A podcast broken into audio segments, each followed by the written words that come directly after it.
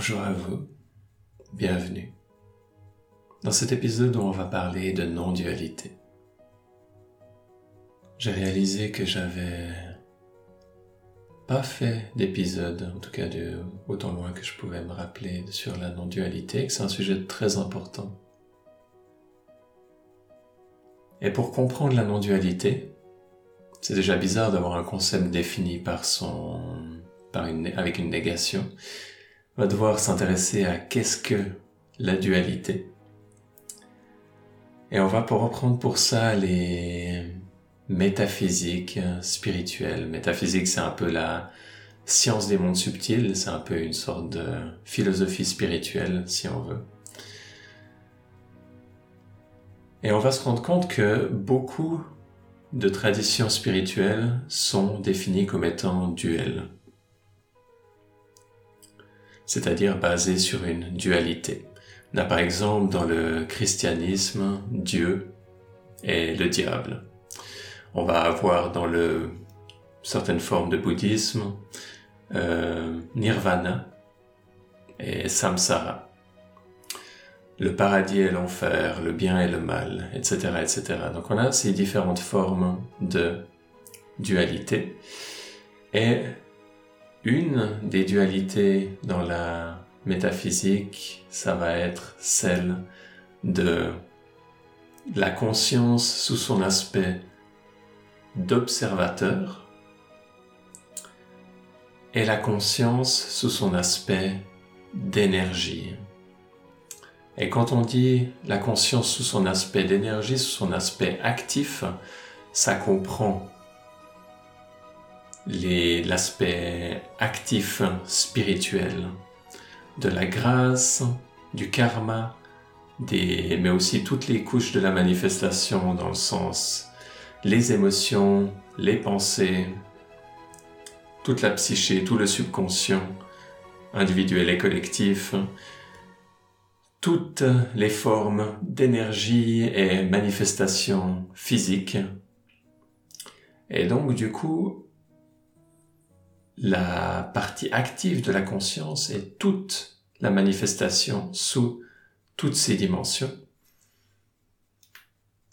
Et on a en opposition l'aspect de la conscience qui est l'observateur. Et dans les métaphysiques duelles, c'est là où on s'arrête. Et la relation entre ces deux est souvent vue comme aller vers cet aspect d'observateur, appelé des fois Purusha, appelé des fois Brahman, appelé des fois euh, Nirvana ou la nature du Bouddha ou appelé des fois la, conscience ou la présence, va être mis en avant comme quelque chose de bien, et tout ce qui est de nous retenir vers la manifestation, vers le corps, vers les émotions, vers les pensées, va être vu comme quelque chose de mal. Et ce système crée ensuite euh, une forte notion de culpabilité. Ça va être un des, un des gros gros problèmes de ces systèmes euh, spirituels. C'est que d'un point de vue holistique et d'un point de vue émotionnel, ça va poser, ça va commencer à poser des, des, des problèmes.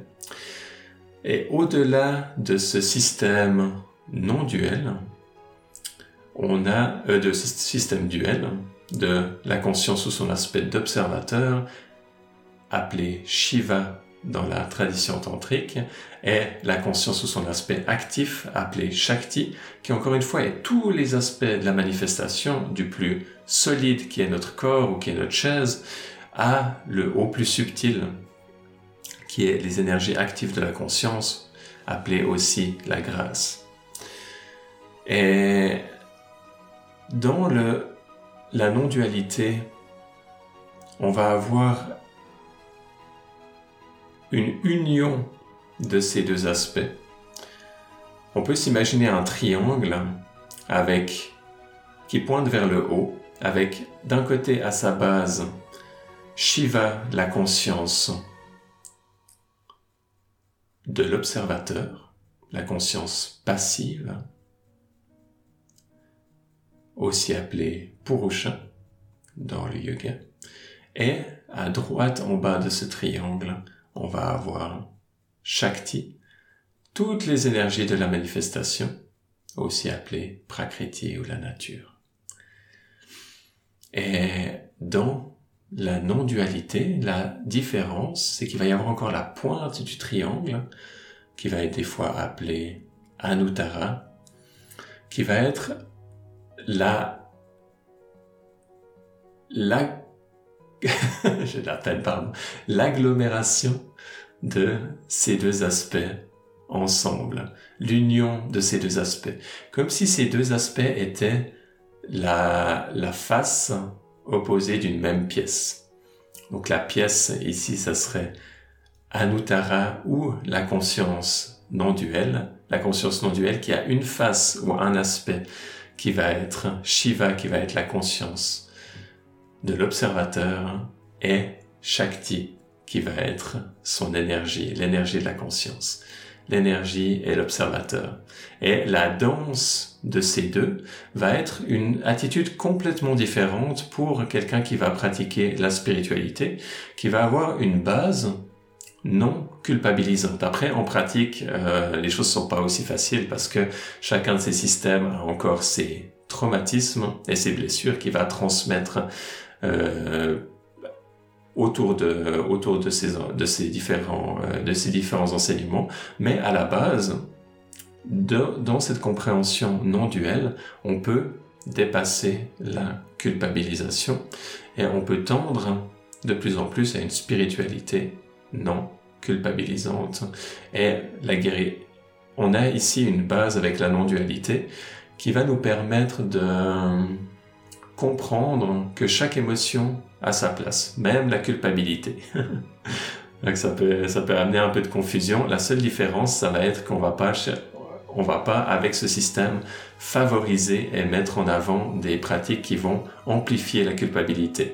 Par contre, on va mettre en avant des pratiques qui vont avoir tendance à guérir la culpabilité et toutes les émotions et toute la souffrance émotionnelle qui est contractée. Et donc, cette attitude non duelle est comme un peu le terreau spirituel idéal pour pouvoir, là je vous ai partagé avec certains noms tantriques, Shiva, Shakti et Anuttara, mais il n'y a absolument pas besoin d'avoir ces, ces concepts-là. Moi je les utilise parce que j'enseigne et je transmets le, le tantra, mais il n'y a absolument pas besoin d'avoir cette terminologie. On peut rester à un niveau beaucoup plus euh, général et avoir l'observateur, la partie observante de la conscience, et la partie active, énergie et manifestation et nature de la conscience, et leur union ensemble dans cette conscience non duelle. Et cette compréhension va permettre justement d'avoir une possibilité de transmettre des enseignements spirituels holistiques qui vont nous permettre d'avoir la guérison émotionnelle qui vient harmonieusement se lier avec la réalisation spirituelle.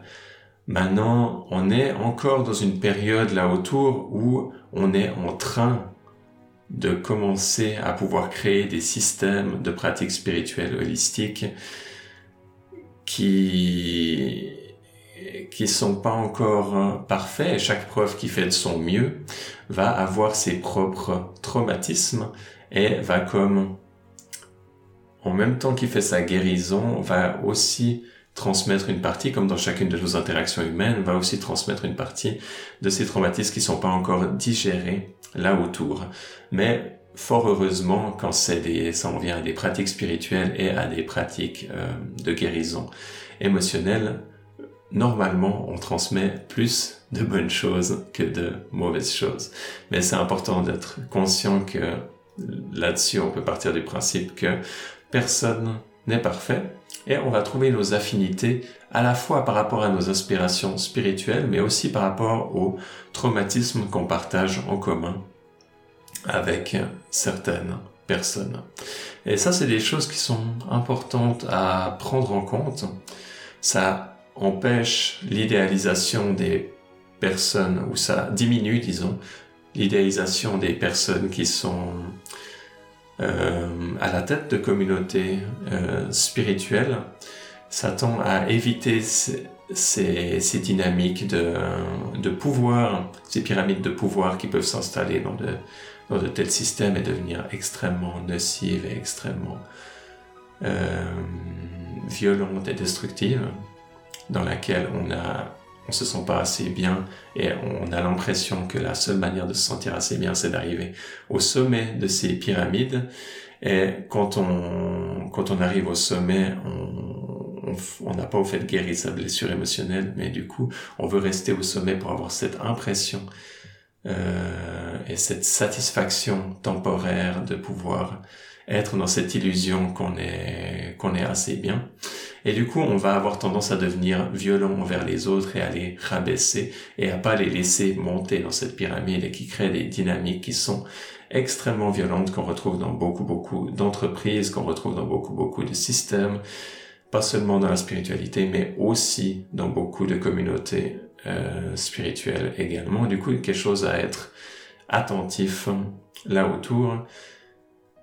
Et euh, à se poser la question, quelles sont les formes, euh, les organisations et les communautés spirituelles vers lesquelles on a envie de se diriger, qui sont les plus proches de nos valeurs à nous, et tout en sachant qu'il n'y en a aucune qui soit parfaite, mais qu'il y en a des qui sont plus proches de notre euh, niveau d'exigence, on pourrait dire, même si ce sont des exigences qui sont qui viennent pas à la surface et qui sont pas prises par une décision euh, à la surface du mental, mais qui viennent plus par rapport à notre euh, la qualité de notre développement intérieur.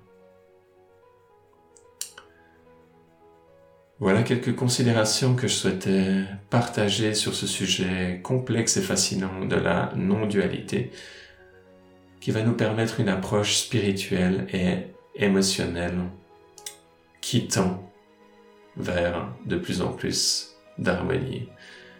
C'est un sujet qui est fascinant. Si vous avez des questions ou des partages, n'hésitez pas.